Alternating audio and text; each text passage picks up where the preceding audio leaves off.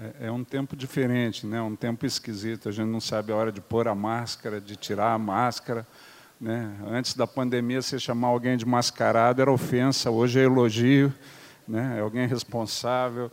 É, encontro Davi é sempre aquela alegria. O pastor Davi e a pastora Mônica, para nós, são família. Né? Eles têm, têm estado presentes em vários momentos significativos da, da nossa vida. E a nossa intenção nesse fim de semana aqui, né? eu estou sem sair de casa desde março, sem viajar. Né? A gente acaba viajando muito. Como o pastor Davi já falou, hoje eu sou bispo da Igreja Metodista no Rio de Janeiro e eu tenho a responsabilidade sobre 330 igrejas lá. Né? Então eu brinco eu tenho um rebanho hoje de 70 mil pessoas, mas espalhados. Então eu tenho que pastorear viajando de um lado para o outro. E há sete meses que a gente está no online, daí Deus usou minha esposa deu um sirico-tico nela, não aguento mais, vamos viajar. Eu falei, então vamos, para onde a gente vai, para onde o carro levar, né? aquele negócio que seja o que Deus quiser, abençoe aí, o Senhor controla o Covid, então estamos nessa. E daí a gente veio, vamos para o Paraná, Curitiba, Londrina. Eu falei, vamos passar lá para dar um abraço no Davi, na Mônica, agradecer, estar tá com eles. O pastor Davi até falou assim, não, vem mais cedo para a gente poder se chegar sábado, a gente janta. Falou isso para um gordinho, já virou amigo. Já virou amigo. Ofereceu comida para gordinho, já, já fez amizade. Né? Não deu tempo da gente chegar, mas peguei o cartão, estou com a janta em haver. Ah, ah. Mas a gente só queria estar junto, Davi convidou para ministrar, e para mim é uma alegria. Né? Aqui, Londrina, foi a primeira cidade onde eu pastoreei. Minha primeira igreja foi aqui no ano de 88. Né? Fui pastor em Londrina em 88 e 89, e lá a gente já ouvia falar da nova aliança. Né? Na época, o pastor Samuel, e para a gente era uma alegria, a gente queria conhecer. Eu não tive a oportunidade, nos anos que eu tive aqui, de, de estar tá mais perto. Né? Deus nos levou para outros caminhos. E hoje eu tenho o privilégio de ter o pastor Davi, a pastora Mônica, o pastor Isênios da igreja como amigos. Aqui eu me sinto muito em casa. E eu vou confessar um negócio para vocês que vocês não divulguem para os metodistas. Me sinto mais em casa do que na metodista. Então, para nós é uma alegria poder estar com os irmãos e irmãs nesse tempo diferente, esse tempo abençoado, né? esse tempo. É, eu falo que tem gente que fala tempo difícil. Eu falo não é difícil. A vida é difícil. A vida o tempo todo a gente está adaptando, a gente está mudando, não é verdade? A gente está fazendo ajustes na vida. Só que a gente teve que fazer um ajuste mais rápido. Porque do dia para a noite as circunstâncias mudaram. Normalmente nós temos mais tempo para nos adaptar, para assimilar as coisas, a mudança vai acontecendo, já existem as tendências que apontam. A gente imaginava que a coisa ia ser feita de um, de um jeito, nesse ano tinha toda uma expectativa de um mover de Deus, um avivamento, um envio que vinha, né, o descende no fim do ano passado, e de repente Deus resolveu surpreender todo mundo e fazer do jeito dele. Como Jó diz em Jó capítulo 42, versículo 1, nenhum dos planos de Deus pode ser frustrado. Né? Esse ano pode não ter sido do jeito que você imaginava, mas foi do jeito que Deus tinha planejado. Porque muitas coisas né, que vinham sendo ditas, do avivamento, uma colheita de um bilhão, né, eu não sei quantos ouviram essa profecia, de uma colheita de um bilhão de pessoas, eu ficava imaginando como seria para colher um bilhão de pessoas, como seria para colher esses frutos. Porque quando a gente ouvia falar das, das cruzadas na África, onde milhões se reuniam para se converter, a gente já fazia uau! Né? Uau, porque para a gente passou de mil já é extraordinário. Né? A gente estava ali em Mandaguari fazendo trabalho, a coisa começou a crescer, de repente o pessoal começou a me apresentar, está aqui o pastor que ganhou 10% da cidade dele. De alguém chegar e falava, é verdade, mano. Eu falei, sei lá, o cara que fez a estatística aí, não fui eu. Né? Pergunta para ele de onde ele tirou, não sei. Né? Mas para a gente passou de mil, era extraordinário. De repente você está ouvindo falar de um milhão, já deram um upgrade para um bilhão. Eu falava amém, mas por dentro eu falava ataque, vai. Não é verdade? Porque você sempre fica imaginando a partir da sua experiência. De repente, nessa pandemia, chegou uma estatística para mim, né, no começo da pandemia, aquele momento de maior pânico que ninguém sabia. Né? Eu brinco que as primeiras semanas, quem pregou sobre Apocalipse fez apelo, colheu multidões no online. que o que tinha de desviado, achando que Jesus estava voltando com medo de ir para o inferno, é ou não é? Foi um momento que todo mundo que era desviado voltou para as lives, voltou para o culto online, estava lá. E nesse momento de maior pânico, maior chegou para mim uma estatística que numa semana 4 bilhões, quase 4 bilhões e 400 milhões de pessoas buscaram um conteúdo evangélico nas redes sociais. Falei, foi praticamente quase todo mundo que tem acesso à internet. Porque a estatística que a gente sabia era que dois terços têm acesso à internet, ou seja, mais ou menos 5 bilhões de pessoas no mundo. E desses dois terços, 4 bilhões e 400 milhões procuraram uma palavra. Eu falei, está aí. A colheita de um bilhão de pessoas, mas de um jeito que a gente não tinha imaginado. A colheita de um bilhão de pessoas. Daí nós estávamos numa reunião do GKPN online, eu creio que o Davi estava lá também, Tim Cook, né, um americano que lida com mídia, ministrando. E ele trouxe uma palavra que mexeu comigo. Ele falou assim: hoje, uma das maiores nações eu creio que o Davi lembra, ele falou, uma das maiores nações do mundo chama Facebook. Ele falou, quem está preparando os missionários para, evangelizarem nesse país? E eu falei, é verdade. Eu sou um dinossauro, eu não tenho noção nenhuma de rede social. Quando eu ia fazer live, eu mantinha minha neta de nove anos, que era minha assessoria técnica do meu lado. Porque ela manja mais que eu desse negócio. Né? Alguém fala, mas o senhor faz isso muito naturalmente. Eu falei, eu tenho uma experiência de sete meses, desde que começou a pandemia, que eu comecei a mexer com isso. E daí a gente resolveu fazer, começou a mexer. Né? E estamos lá. Eu falei, a minha vida toda eu fui pastor de uma igreja presencial. Eu só tenho dica de igreja presencial para dar. Eu preciso ter uma experiência e a gente começou a mexer. Dois meses se batendo, faz curso aqui, faz curso lá, para tentar entender o negócio, trouxe alguns pastores parceiros, em agosto nós começamos o projeto de uma igreja online. No fim de agosto nós tínhamos 5 mil membros já na nossa igreja online, coisa que numa igreja presencial você não consegue. 13 mil acessos, 5 mil pessoas que fidelizaram estão lá, experimentando milagre. A gente já teve até desviado da igreja online. Né? Um rapaz mexia com droga, se converteu, trouxemos ele, ele disse que perdeu o respeito porque não está mais na droga, na comunidade só respeito traficante, que ele mora. Ele falou, não, perdi o respeito, voltei para as drogas para ter respeito. Estamos atrás dele no online, já tem até desviado da igreja online, querido, que tempo. Né? Uma live de oração, um outro pastor fazendo a live de oração, entrou uma senhora, ficou possessa. Aquele dia eu não estava, eu falei, o que, que você fez? Ele falou, ah, expulsei. Eu falei, já tem mais experiência que eu, só expulsei um demônio por telefone, nunca expulsei online. Nunca tive essa experiência de expulsar online. Uma vez em São Paulo, uma igreja que a gente pastoreava, difícil demais para chegar lá, o pessoal no culto de oração, a mulher ficou possessa, me ligaram. Falei, mete o telefone na orelha do endemoniado. Meteram, libertei, eu falei, saiu, saiu, tá bom. Eu falei, se der de novo, liga outra vez. Né?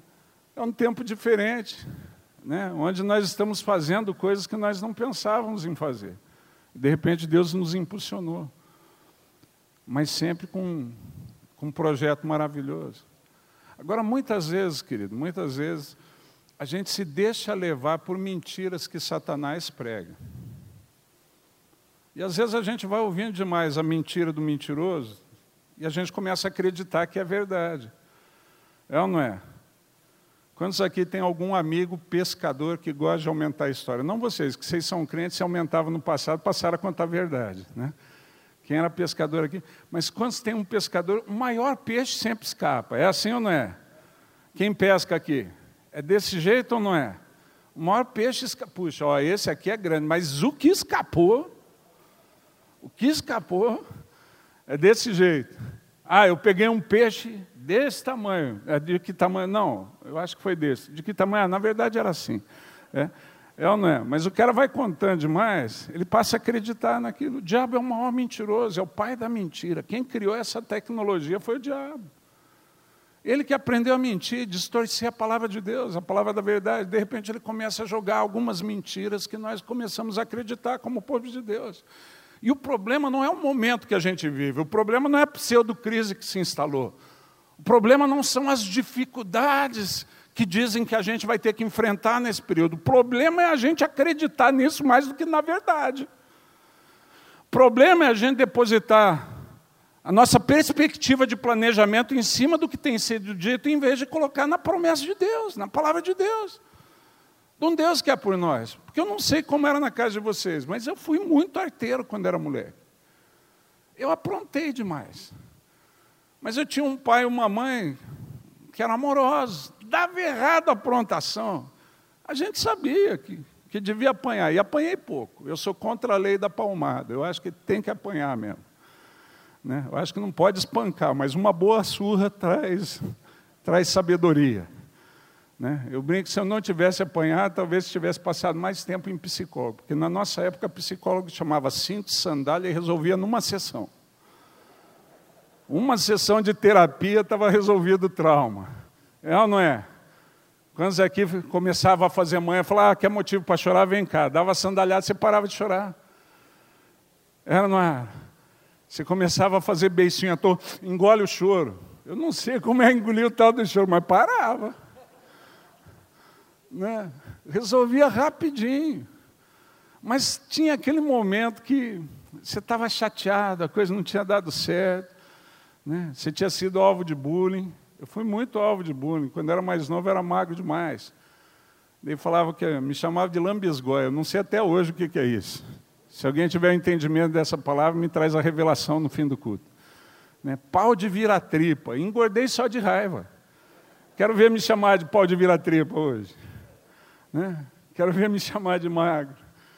Aquele negócio. Mas fui muito alvo de bullying. Às vezes você chegava do grupo chateado em casa, punha a cabeça no colo da, da mãe, ela fazia cafuné, preparava a comida que, e a gente já dormia feliz, saindo para brincar no dia seguinte. Você tem um pai que te ama, que é por você.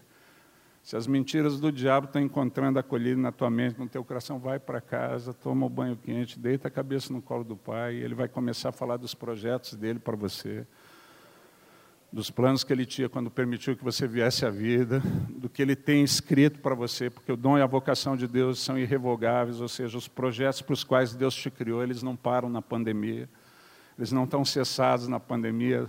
Os sonhos de Deus a seu respeito não morreram, não deixe as mentiras de Satanás te fazerem acreditar que acabou. Não deixe as mentiras de Satanás te fazerem acreditar que aquilo que Deus tinha planejado, você achava que ia acontecer antes da pandemia, agora foi totalmente alterado. Não foi. Os planos de Deus não podem ser frustrados. Os planos do Senhor não podem ser frustrados. E Daniel, capítulo 11, versículo 32, fala que o povo que conhece é o seu Deus. Em algumas versões fala se tornará forte e ativo. Em outras versões fala fará proezas. Falar proezas. Tem uns que, através de uma linguagem de lisonja, de bajulação, o texto fala isso. Eles vão perverter a aliança. Por isso que a gente fala, não se deixe enganar. Mantenha os olhos na verdade. Eu falo, tem, tem gente, tem cristão nesse período, que lê menos a Bíblia do que fica na internet buscando notícia de fake news. Né? Eu tive que repreender uma pastora lá, da qual eu sou bispo, expulsar o demônio de fofoca dela. Porque ela era uma divulgadora de fake news. Não sei se isso é verdade. Daí mandava, se não sabe se é verdade, vai se inteirar primeiro, criatura. Vai descobrir se é ou não é. Daí no fim a mensagem vinha assim: repassem isso com urgência e aquele esquema de pirâmide, se até se passarem até cinco pessoas em tanto tempo. Falei, pastor, deixa eu explicar. Quando tem isso embaixo, já é fake news. É fake news. Isso é a chamada do fake news para divulgar urgente antes que o povo descubra que é mentira. Para com isso em nome de Jesus. Espírito de fofoca, larga minha irmã. Espírito de mentira, larga minha irmã. Põe a palavra de Deus, divulga texto bíblico, pastor. Né? Pega as promessas de Deus, vai passando para cinco e daí põe isso embaixo, você passar para mais cinco. Porque essa palavra é verdade, é nessa palavra que a gente tem que depositar nossa perspectiva de futuro, nossa perspectiva de esperança. Porque não se altera nada, ah, bispo, mas a gente que vive nesse mundo é afetado pelas coisas que acontecem nele. Você que sabe. Sadraque, Mesaque e Abednego não foram afetados pelo fogo na fornalha. Né? Elias, que profetizou o tempo de seca, não foi afetado por ela. A população foi. Elias foi sustentado até por corpo. Foi levado para a casa de uma viúva. A indignação da multidão pela palavra dura que Jesus falou. Daí, de repente, a multidão leva Jesus até o pináculo de uma montanha para sapecar ele lá de cima. E Jesus fala: Tudo bem, vou deixar vocês brincarem. Chegou no alto da montanha, Jesus falou: Tranquilo, dá licença, vou embora. E passou no meio deles e foi embora. A indignação da multidão afetou o ministério, afetou nada. Jesus só permitiu que algumas coisas acontecessem, ele falava bem, para que se cumpra o que foi dito. Para que se cumpra o que foi dito. Então creia para que se cumpra na sua vida o que foi dito a seu respeito. Para se acreditar naquilo que já foi profetizado a seu respeito. Nas promessas de Deus. Não se deixe confundir. Não se deixe abater, porque é isso, é a única vantagem que o diabo encontra contra aquele e aquela que é um filho, uma filha de Deus. Primeiro, a nossa ignorância. Porque nós éramos de outro reino antes de nos convertermos. Agora, a partir do momento que você faz aquela declaração sincera, recebendo a Jesus como Senhor e Salvador, você recebe uma nova identidade e uma nova natureza. Só que a gente está feito, a natureza antiga, a identidade antiga, a gente demorou tempo para entender como o mundo funciona como que as coisas rolam, e de repente nessa, sei lá, eu entrei nessa nova identidade na adolescência. Daí a gente tem que descobrir como que é a dinâmica desse mundo, que é totalmente diferente. É ou não é? E a gente costuma rotular impossível, mas eu falo, impossível para quem? Ah, pastor, ah, bispo, mas o senhor há de vir que, que a crise se instalou. Eu falei, mas a crise se instalou em que reino, criatura? Você já viu o anjo na fila de desemprego? Não, nessa época da pandemia, Deus cortou um terço dos anjos do céu. Ele cortou lá atrás por outro motivo, não foi pela pandemia. Mas nessa época da pandemia, você vê anjo lá preenchendo ficha de emprego. O que, que você faz? Eu fui anjo da guarda até aqui, quem sabe um bico como segurança. A crise é coisa nossa. Não é crise do céu. E você tem que decidir que palavra vai governar sobre a sua vida. Que palavra vai ser determinante sobre a sua vida? Porque se você dá crédito à mentira, para você ela se torna verdade. E a verdade passa a ser algo questionável. Nós chamamos a palavra de Deus de verdade, mas nós organizamos as nossas coisas baseado na opinião de gente que muitas vezes é bem intencionado, mas não sabe todas as coisas. E a gente está vivendo essa época em que o povo que conhece o seu Deus tem um papel de protagonismo. Eu tentei entender muita coisa baseado no que Deus tinha me falado, baseado no que Deus tinha me dito, e de repente vem um episódio totalmente diferente. E eu falo que fazendo as lives para tentar esclarecer meu povo no começo da pandemia, eu fui esclarecido. Porque a gente estava conversando, né? E eu comecei a brincar com. Toda vez que Deus vai fazer algo novo, dar um upgrade no seu povo, Ele precisa pôr a gente em isolamento para treinar, para fazer entender primeiro que aquilo que a gente falou, a nossa ignorância a respeito das coisas prejudica os projetos. Deus fez isso com o povo de Israel no deserto. Né? Tirou, fez todos os sinais, o povo ficou maravilhado, conheceu Deus, viu que Deus era real, aquele negócio, mas ele tinha sido criado muito tempo para ser escravo, não para ser um povo livre. E Deus passa um tempo no deserto, tentando formar uma nação, não consegue. Ele precisa levar 40 anos. Querido, quem vai determinar o tempo que você vai sofrer com uma pseudo-pandemia é você. Porque a sua fé pode levar isso a, a ser superado mais rápido, mesmo em isolamento, com coisas diferentes. A gente está vendo isso acontecer. Né? E eu falo, hoje a gente vive um momento rico. Ah, por que, que o senhor fala isso? Porque é um momento de retomada, de reconstrução. Uma sociedade ficou paralisada. Lá no Rio de Janeiro, nós ficamos paralisados praticamente cinco, seis meses. E agora a sociedade está retomando, tentando entender como vai ser. É o papel daqueles que conhecem seu Deus e têm o revestimento do poder do alto, assumirem o protagonismo na construção dessa sociedade. É hora da igreja marcar o pé e falar: vai ser desse jeito que o meu Deus falou. Porque antigamente nós vínhamos a reboque de uma sociedade que estava em ruínas e não percebia, achando que estava bem. Muitas vezes nós acabávamos tentando ser testemunhas do Senhor na brecha desse tipo de sociedade. Por melhor estruturada que ela fosse, a nossa sociedade estava estruturada em cima de ambição, em cima de avareza, amor ao dinheiro, exploração. A gente não usa essa palavra, mas chama de mais-valia, que é o princípio motor do capitalismo. Né? Eu tenho algum recurso, eu pago por alguém que presta um serviço que para mim é valioso, mas pago menos do que o serviço vale, e lucro em cima do que aquele irmão, aquela irmã podia ganhar, exploração. E hoje a gente tem a oportunidade de reconstruir uma sociedade baseada no pilar da justiça. O que é justo?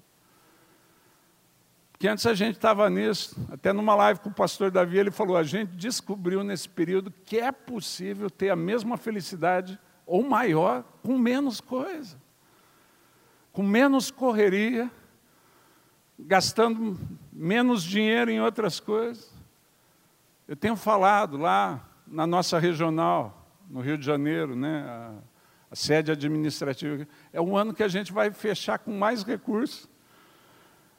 É uma loucura. A gente já se preparou para ser um ano difícil financeiramente. E a gente está com um saldo em casa que eu nunca, nunca tive nos outros anos. Porque o povo que conhece o seu Deus fará proezas. Ah, mas a situação lá em casa é assim. Vai ouvir o pai, querido. Vai para Deus. A gente tem ouvido tanta gente com tanto. Eu falo, vamos orar, vamos buscar orientação. Ah, mas o que, que o senhor diz? O que eu digo não importa, querido. Eu também não entendo nada. Vou dar palpite furado e você vai achar que. Vamos procurar Deus. Deus vai falar a verdade. Agora depois, porque é onde o diabo vai tentar trabalhar, na sua fé. Abater a sua fé. 1 Pedro capítulo 5 fala que ele faz esse trabalho tão bom que às vezes produz sofrimento. Mas quem diz que sofrimento não faz parte da vida? Quantos aqui viveram bem quando era moleque, mas sofreram por causa disso, tiveram machucadura? Quem aqui quebrou alguma coisa? Quem aqui ralou alguma parte? Né? Quem aqui deu aquelas esfoladas, faz aprontação?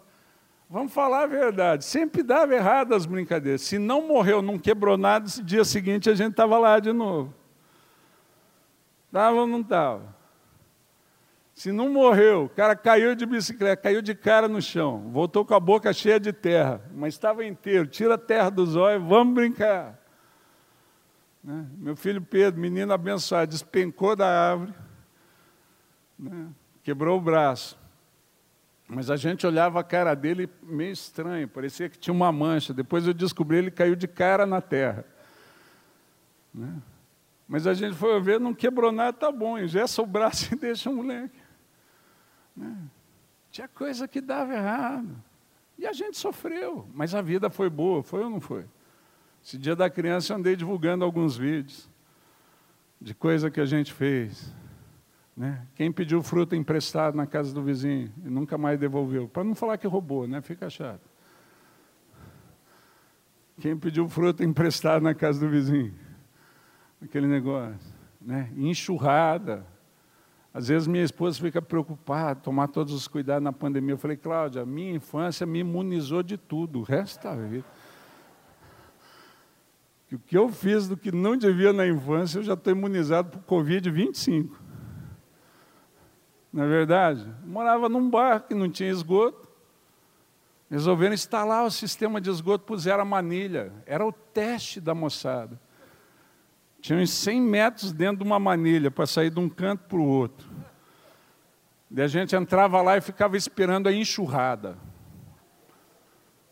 Para quem não sabe, a enxurrada é quando alguém dava descarga, daí vinha o negócio para dentro do esgoto e a gente estava lá esperando a enxurrada.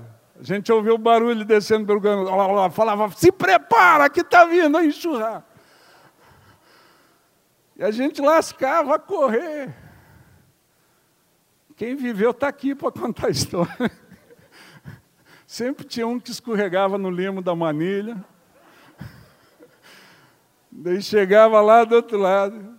Os que já corriam faz tempo sabiam. Você tinha que correr na parte mais altinha um pouco, né? Que se corresse na baixa, bum, né? Daí chegava lá do outro lado, daquele jeito. O cara todo cheio daquele negócio. Né? Não vou falar isso da outra vez que eu preguei aqui, eu falei, impressionei demais. daquele negócio. Daí a gente batia nas costas, oh, chegou, está aprovado, é da turma. O cara ficava feliz da vida, com aquele cheirão de esgoto, mas feliz da vida. E a gente sobreviveu. Hoje eu vejo o pessoal, né, vai dormir, aquele negócio de tomar água de noite, leva a garrafinha. Eu sou da época que bebia na torneira da suíte. Né? Levantou de, de noite com, com sede, você vai lá na torneira da suíte, abre a torneira, mete o bocão e e mata a sede. Minha esposa ficava indignada com isso. Falava, amor, o que, que é isso? Fomos fazer exame de verme como família. Eu, ela e os dois filhos. Chuta quem não tinha verme em casa. Ela e os dois filhos fizeram tratamento. Eu falei, deixa eu dar a receita. Bebe água na torneira. Bebe a água na torneira. E de agora a gente fica ouvindo as mentiras de Satanás para exercer um controle que vai além do controle do Espírito Santo. Você está entrando num tempo difícil. A coisa vai ser desse jeito. Está amarrado, Satanás. Quem determina as coisas sobre mim é o meu Deus. Quem diz como vai ser, vai ser a palavra do meu Deus. Né? E ele diz que sabe os planos que tem para mim, planos de paz e não de mal ah, bispo, mas nesse período alguns irmãos queridos vieram a falecer. Ninguém está negando o luto e o sofrimento que traz. Mas Isaías 57 fala que o justo é levado antes que venha o mal. Alguns Deus leva por testemunho. Porque vamos falar, o nosso desejo é chegar aquele dia, estar tá diante dele e ouvir: Vinde benditos de meu Pai, vinde benditos de meu Pai. Entrai no gozo do seu Senhor. É lógico que ninguém quer ir mais cedo do que precisa. Não é verdade? Mesmo a gente gostando de comer, engordando, quando o médico fala as taxas estão ruins, a gente entra em dieta. É coisa do inimigo, mas a gente entra. Né? Ninguém quer ir antes do tempo. A gente se cuida o necessário para cumprir a carreira que Deus determinou aqui. Não é verdade? Mas essas coisas, a gente sabe para aquele que viveu em Deus, como Paulo já falava, morrer é lucro está com ele, mas se o viver na carne pode redundar em alguma glória para ele, eu fico aqui satisfeito. Para cumprir o chamado, a carreira aqui. Né? E a gente tem disso, a gente orando aqui, e orei pelo pastor Dani Bonilha para a cura dele. Mas no fim a gente fala, seja feita a sua vontade. Porque a gente já viu alguns exemplos bíblicos que pediram, Ezequias pediu mais 15 anos, Deus deu, e os últimos 15 anos dele foi uma desgraça gerou Manassés, um dos piores reis de Israel. Então eu falo, Deus, o Senhor sabe o nosso desejo, mas a tua vontade é boa, perfeita e agradável. Faz segundo a tua vontade, porque eu não tenho entendimento nem o controle de todos os fatores. Mas eu confio no Senhor. E essa é a segunda coisa que a gente precisa acertar: a nossa confiança, a fé em Deus. Porque às vezes a gente ouve falar tanta coisa, a gente olha para tanta coisa que a gente não controla, assusta. Assusta. E daí você ou precisa ouvir alguém que te dê direção, ou se auto-ministrar, porque está abatido a minha alma, porque te perturba dentro em Deus. Porque se a gente não tiver isso, lá no Rio a gente convive com o pastor Cláudio Duarte. Né? E, e quando eu via ele, muitas vezes pega um nas transmissões dele o lado mais cômico e a gente fica com uma impressão errada de quem o Cláudio Duarte é. Né? Às vezes fica com a impressão que ele é um palhaço gospel. Não é, um homem de Deus, consciente. Né? Mas o pastor Cláudio Duarte recebeu uma irmã, porque às vezes a gente fica com essa síndrome, e eu já tenho falado, que faz com que a vida se torne amarga não é o que a gente está vivendo, mas é a, a, maneira como a gente interpreta, a maneira como a gente vê o momento. Porque a palavra fala que até aquilo que parecia ruim, Deus reverte, faz concorrer para o bem com aqueles, com aquelas que amam a Deus. Quantos aqui amam a Deus? Quem aqui ama o Senhor? Mas ama de verdade. Se não, não tiver certeza, levanta profeticamente a mão aí. Levanta. levanta. A Bíblia fala que tudo Deus faz concorrer com o teu bem, para o teu bem. Pode ser que não é coisa boa, mas Deus faz concorrer.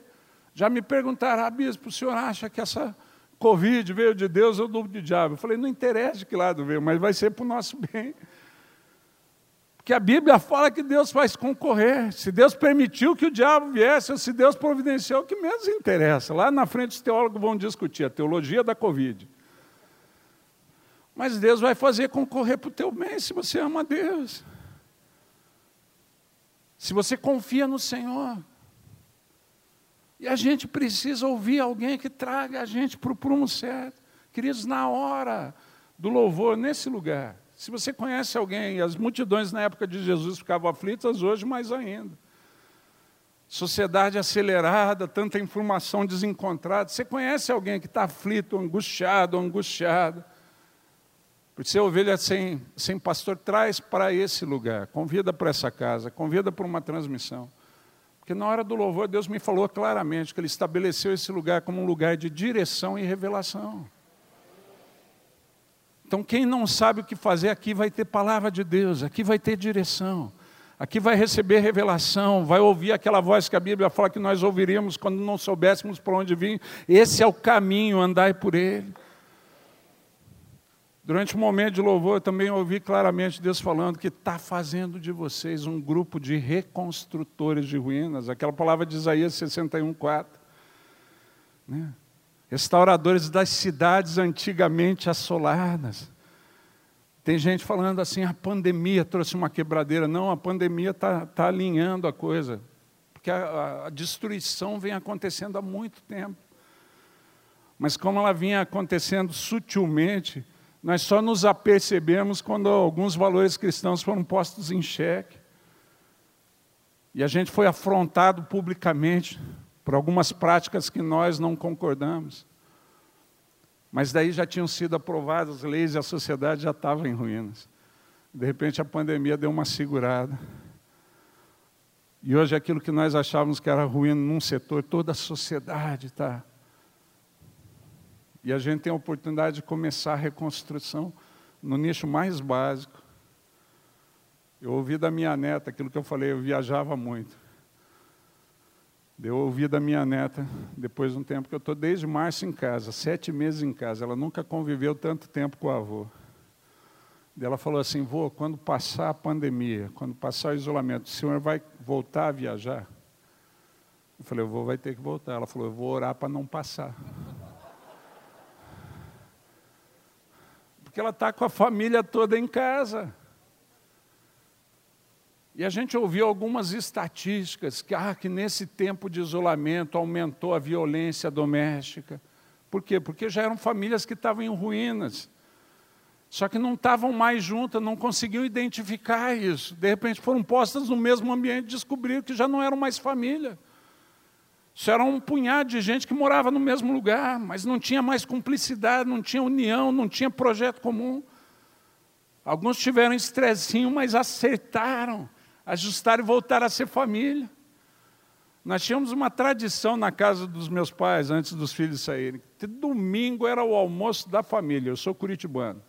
Davi já morou em Curitiba. Quem já morou deve conhecer uma bebida chamada gasosa. Quantos conhecem a tal da gasosa? Era tradição na casa dos meus pais. Domingo era frango assado, macarrão, maionese e a gasosa de framboesa ou de limão. Era o que... É, e tinha gengibirra também. Era o que a gente tinha.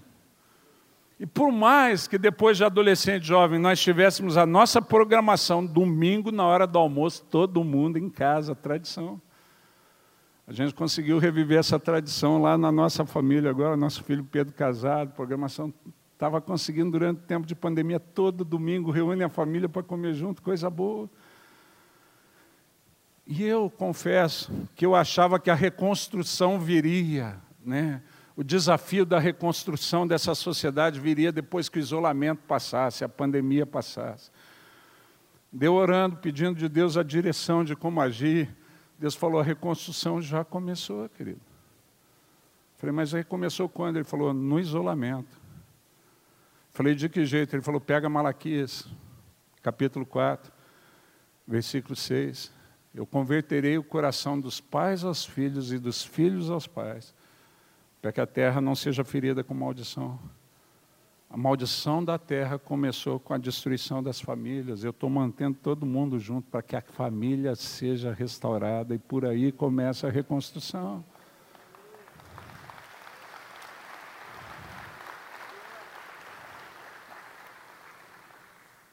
E agora que as famílias estão mais unidas de novo, a gente sente fora de casa. Então, eu e a Cláudia, fora de casa, desde a terça-feira, a gente achou, vamos tirar duas semanas de férias. Pra... A gente não vê a hora de acabar os compromissos para voltar, porque está com saudade da neta.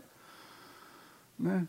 Vai chegar lá, a neta vai quebrar com o vô, porque o amiguinho que ela tem para brincar hoje sou eu que estou em casa com ela. Só que esse amiguinho não tem energia que os amigos de colégio dela têm. Então, duas horas de brincadeira, ela está com toda a energia. Eu já estou com a coluna desancada.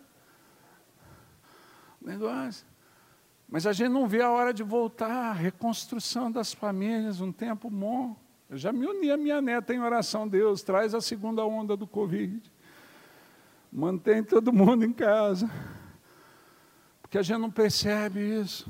Agora Deus nos deu uma unção para alcançar multidões nessa época para que você chegue e fale: é chegado o reino de Deus. É chegado o reino de Deus, um reino de justiça, mas de paz, de provisão, de cura, de bênção. É chegado o reino de Deus. Queridos, quando Wesley orava, né, Wesley falava assim, numa das orações dele, ele falava assim: Senhor, me deem 100 pessoas. 100 pessoas. Que nada temam a não ser o pecado. Nada desejem a não ser tua glória. E eu moverei o mundo. Vocês têm nesse ambiente o necessário para que o conhecimento e a glória do Senhor invadam as ruas dessa cidade. E Deus vem preparando vocês Igreja Nova Aliança, há muito tempo para essa época, sem que vocês percebessem. Deus vem treinando vocês há muito tempo para que nessa época em que uma sociedade está aflita, angustiada por não ter pastor, uma igreja que, que conhece o seu Deus, e por conhecer o seu Deus se torna forte, ativa, capaz de fazer proezas, se levante para falar: é chegado o reino de Deus. É chegado o reino de Deus. E Ele te ama e vai te responder: vem cá, vem cá. Quando a palavra fala o treinamento de Jesus para os evangelistas, ele envia 70 a 70. Naquele treinamento, ele dá quatro dicas para que as cidades sejam conquistadas. Primeiro, por onde você for, na casa que te acolherem, abençoe. Abençoe essa casa, abençoe o povo, sai abençoando. Né? Eu falo, a gente nunca teve um tempo tão bom para abençoar, porque todo mundo está reclamando. É, né? Você para com alguém, é, não está fácil, está difícil, deixa falar. Depois de reclamar, você só fala assim: Eu vou orar por você. Eu vou orar e Deus vai agir sua vida. Só fala isso, vou orar por você. Depois, num segundo enquanto, fala: Estou orando por você, como que estão tá as coisas? Né? Isso vai impactando a pessoa. Segunda dica que Deus, Jesus dá, na casa onde vocês entrarem, senta à mesa e come do que for oferecido. Ou seja, Deus providenciou isso nesse tempo, porque a gente acostumou a ser igreja aqui. Aqui é muito bom, o ambiente, Deus está presente, vem. O ambiente é, é gostoso demais. A gente entra aqui, é impossível não perceber a presença de Deus. Mas como a igreja de Jerusalém, a gente ficou muito acostumadinho no lugar da revelação, e Deus falou, eu vou dar um jeito de espalhar eles. Graças a Deus não veio perseguição, só veio Covid. Né?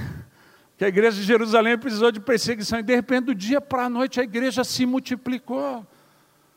Porque essa igreja estava em vários lugares, nas casas. E eu não sei como foi aqui, mas lá no Rio de Janeiro, familiares que não acompanhavam, de repente começaram a ouvir, porque ligava no culto online dentro da casa, e começaram a se converter. E agora que a gente voltou, não voltou só a irmã, voltou a irmã, o marido, o filho, a família toda. A colheita que a gente teve nesse retorno foi uma colheita que há anos a gente não tinha. Porque a igreja se espalhou. A igreja passou a ser igreja nos lugares onde o pecador, a pecadora estava. A gente passou a sentar na mesa com o pecador, com a pecadora, não para trazer eles para as nossas atividades, mas para que eles entendessem que na vida deles Deus pode se manifestar. No lugar onde eles estão, Deus pode agir, pode se manifestar. E quando você ora e Deus move a mão, aquela pessoa sem vir para a igreja começa a acreditar em Jesus. Começa a procurar você para que você ensine como que ele pode ter isso. Terceira dica que Jesus dá: procura uma necessidade, se organiza para suprir. Quando ele fala assim: procura os enfermos da cidade e ora para que eles sejam curados. A gente começou a fazer isso em Petrópolis, começou a sair para a rua procurando gente com gesso, gente mancando, gente de bengala, parava para conversar, foi Covid, porque hoje tudo é Covid, né? Então o cara está com a bengala fala, foi Covid? Não, não, eu tenho um problema. É lógico que não foi Covid, mas ah, você perguntando se foi Covid, já começou a conversa. Hoje tudo é Covid, é ou não é? O cara tem soluço, fala, é Covid, já põe a máscara. É, ontem estava visitando o apóstolo Celcino, ele tem uma tosse seca. Diz que ele foi acompanhar uma pessoa no hospital e deu uma tosse seca. Né? O, o segurança do hospital já encaminhou ele para lá de Covid só porque tossiu. Ele entendeu nada, entrou lá, está internado na aula de Covid. Duas pessoas viraram para ele e falaram: O senhor está com Covid? Ele falou: Não, não estou. Ele falou: Mas a gente está, então é melhor o senhor vazar. Porque hoje você não sabe como iniciar uma conversa. Pega alguém mancando, pergunta: é Covid? Porque tudo é Covid. É o jeito mais fácil de iniciar a conversa hoje. Né? Daí perguntou, ele falou: Não, eu estou com esse problema, posso orar por você? Ah, mas eu não sei se vai ser curado. Deus falou para procurar os enfermos, é Deus quem faz, você só ora.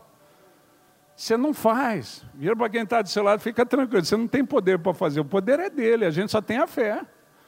A confiança no poder dele. Há uns anos atrás eu reclamava, Deus, por que, que não tem muitos sinais no meu ministério? Ele falava, porque você não crê. Eu falei, como que eu não creio? Eu creio. Ele falou, você não ora pelos enfermos? Eu falei, mas vai que eu oro e não é curado. Ele falou, está vendo como você não crê? Daí Deus me falou lá atrás, eu aprendi, ensinei todo mundo dos meus discípulos. Ele falou: se vai ou não vai ser curado, não é problema seu, é problema meu. O seu problema é fazer o que eu mandei. E eu mandei você orar pelos enfermos. Então, a partir dali, eu estou orando direto. E treinei tão bem. Meu filho Pedro, um dos discípulos, ele ora uma, duas, três vezes. Eu falei, filho, mas por que você não para de orar? Ele falou, Deus falou que vai curar. Então, se Deus não for curar, ele tem que me avisar, porque não vai ficar ruim para mim, vai ficar ruim para ele. Estou fazendo em nome dele. E o Pedro, eu falei para a Cláudia, minha esposa, ensinei o Pedro, já aprendi com ele. Que eu vi, um menino que não conseguia andar, o osso cresceu de maneira errada, tinha uma ponta no pé. O Pedro orou uma vez, nada. Orou duas, nada. Orou três, nada. Quando ele perguntou para o menino aí, está doendo, o menino falou, ah, deu uma diminuída, mas na verdade eu acho que o menino queria se livrar, que já era a terceira oração. Ele está vendo esse maluco não vai parar enquanto. A mãe do menino já chegou do lado, eu acho que com medo do, do menino ser abatido na fé. O Pedro orou a quarta, nada. Na quinta, o osso voltou para o lugar e eu vi. Cinco orações. Vamos falar a verdade. Quantos aqui, não vocês, vocês são crentes para caramba, mesmo nessa época vocês estão aqui na igreja, no culto.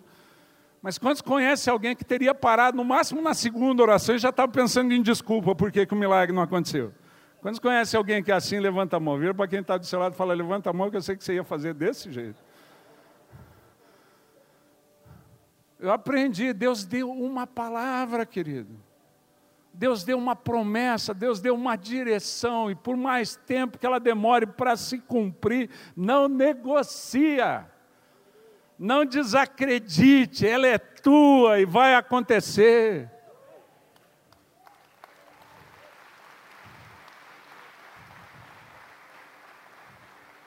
Nessa época a gente tem tudo para sair e fazer o que Deus mandou. E quando os sinais começarem a se manifestar, daí a gente fala, porque é chegado o reino dos céus. E essa sociedade tem a oportunidade de recomeçar do jeito de Deus. Se ela quiser, o reino dos céus é chegado. É chegado o tempo da redenção de Londrina. Chegado o tempo da redenção de Petrópolis. É chegado o tempo da redenção das cidades onde existe um povo que conhece ao seu Deus. Porque o povo que conhece ao seu Deus não, não se preocupa com a mudança das circunstâncias, está em período de pandemia ou não está em período de pandemia, porque os planos de Deus não podem ser frustrados. Tudo muda, o nosso Deus não muda e a palavra dele não passa. Se coloque em oração diante da presença de Deus. Nesse momento, enquanto o ministério vai estar tocando e cantando um cântico. Comece a reafirmar a tua confiança ao Senhor. Se durante esse tempo a tua fé foi afetada por alguma coisa, você se assustou como os discípulos em meio à tempestade no barco, começa a falar: Senhor, me perdoa. Me perdoa, me perdoa se eu cheguei a duvidar do teu cuidado, me perdoa se eu cheguei a duvidar do teu poder. Não era dúvida, mas foi o susto da circunstância, mas me perdoa, porque o Senhor é o Deus fiel. O Senhor é o Deus fiel. Eu quero declarar que o Senhor é um Pai amoroso.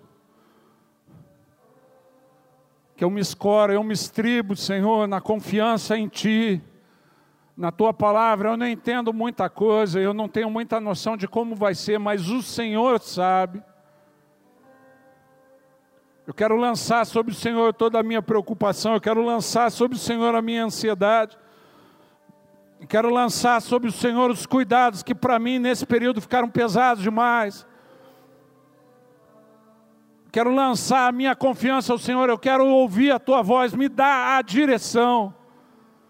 Se é verdade o que esse pastor falou, que aqui é o lugar de direção, aqui é o lugar de revelação, fala comigo. Me diz o que o Senhor quer de mim. Sobre essa palavra eu quero lançar o meu planejamento. Sobre a tua palavra eu quero lançar os meus dias futuros. Mediante a tua direção.